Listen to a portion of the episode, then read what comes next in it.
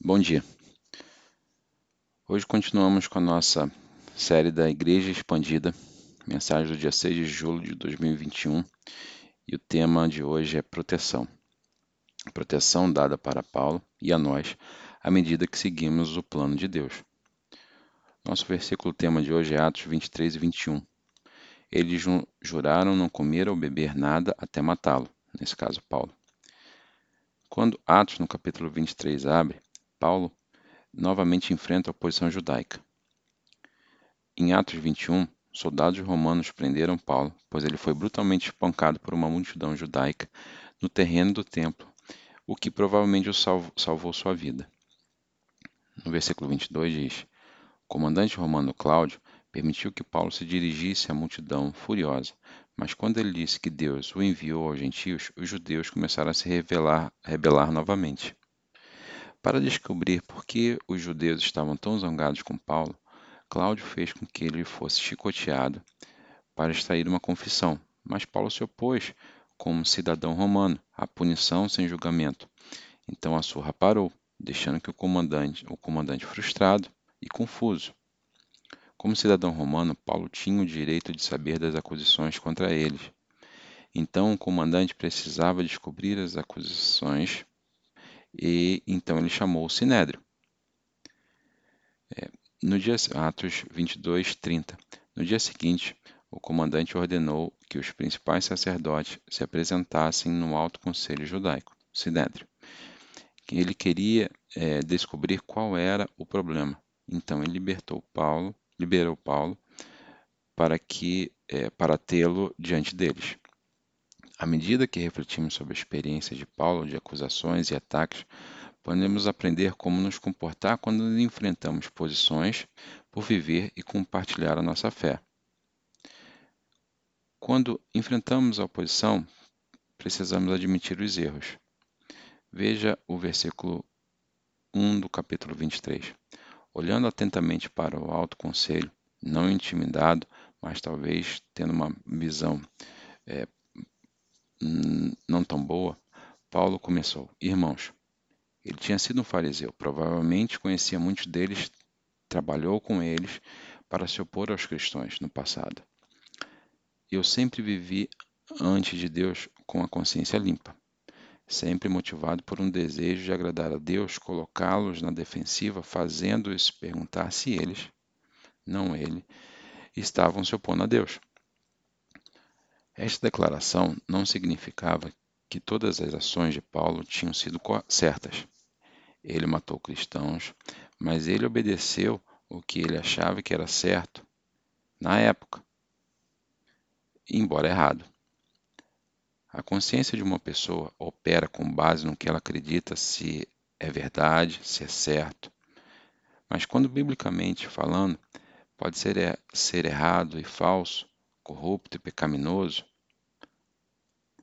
somente pela exposição da Bíblia à sensibilidade de, de influência do Espírito Santo podemos confiar as nossas consciências para nos guiar.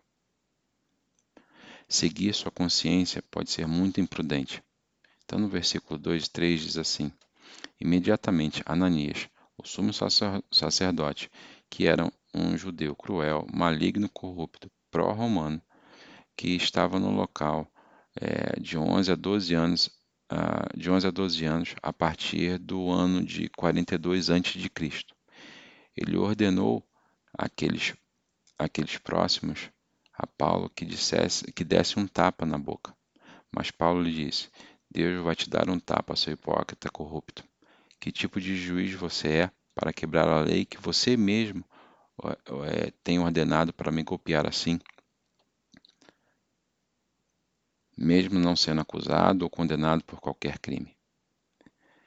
Repreender este sacerdote por violar a, a lei era apropriado ou foi um ato pecaminoso, impossível de ser esbofeteado.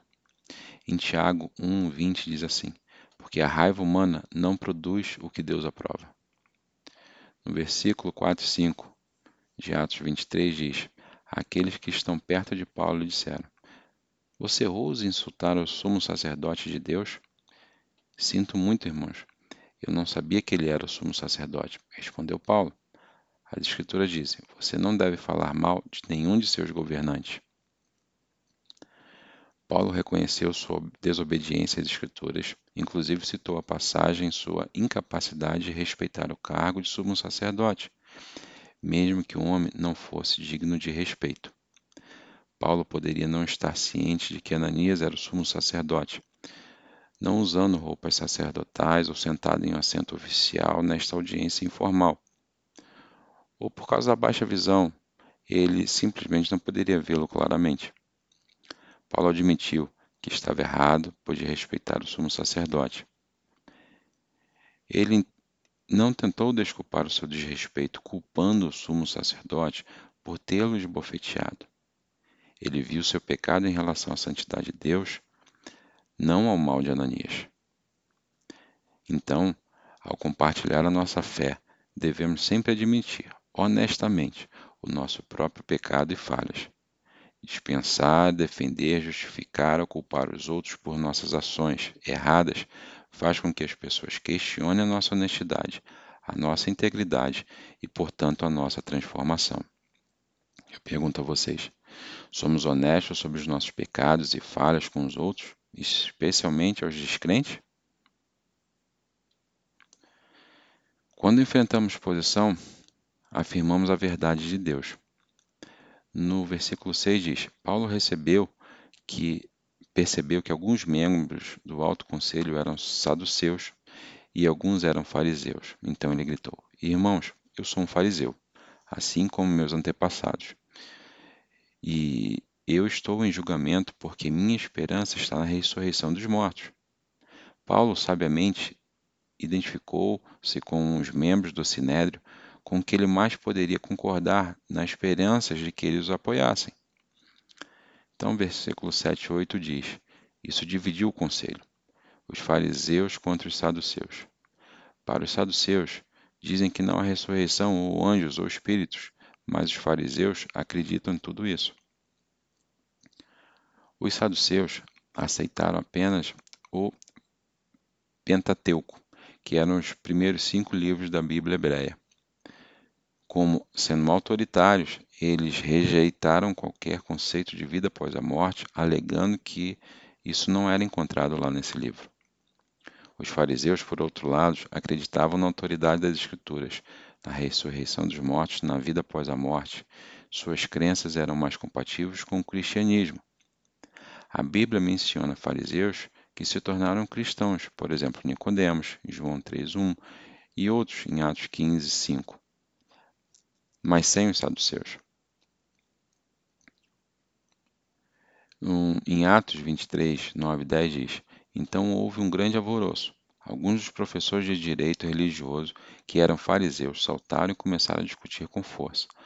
Não vemos nada de errado com ele, gritaram. Talvez um espírito ou um anjo fale com ele. À medida que o conflito se tornou mais violento, o comandante, que estava assistindo, estava com medo de destruir Paulo. Então ele ordenou que seus soldados o resgatassem à força e o levassem de volta à fortaleza o comandante ainda não tinha descoberto que, que crime Paulo tinha violado. Acho que Paulo fornece um modelo para enfrentar a oposição, falar com sinceridade e biblicamente, continuar afirmando a Bíblia como nosso padrão de verdade, mesmo se os ouvintes não aceitarem. As pessoas aceitarão mais cedo nosso comportamento e as nossas crenças se forem baseadas no ensino bíblico, desde que sigamos consistentemente a Bíblia em nossas vidas.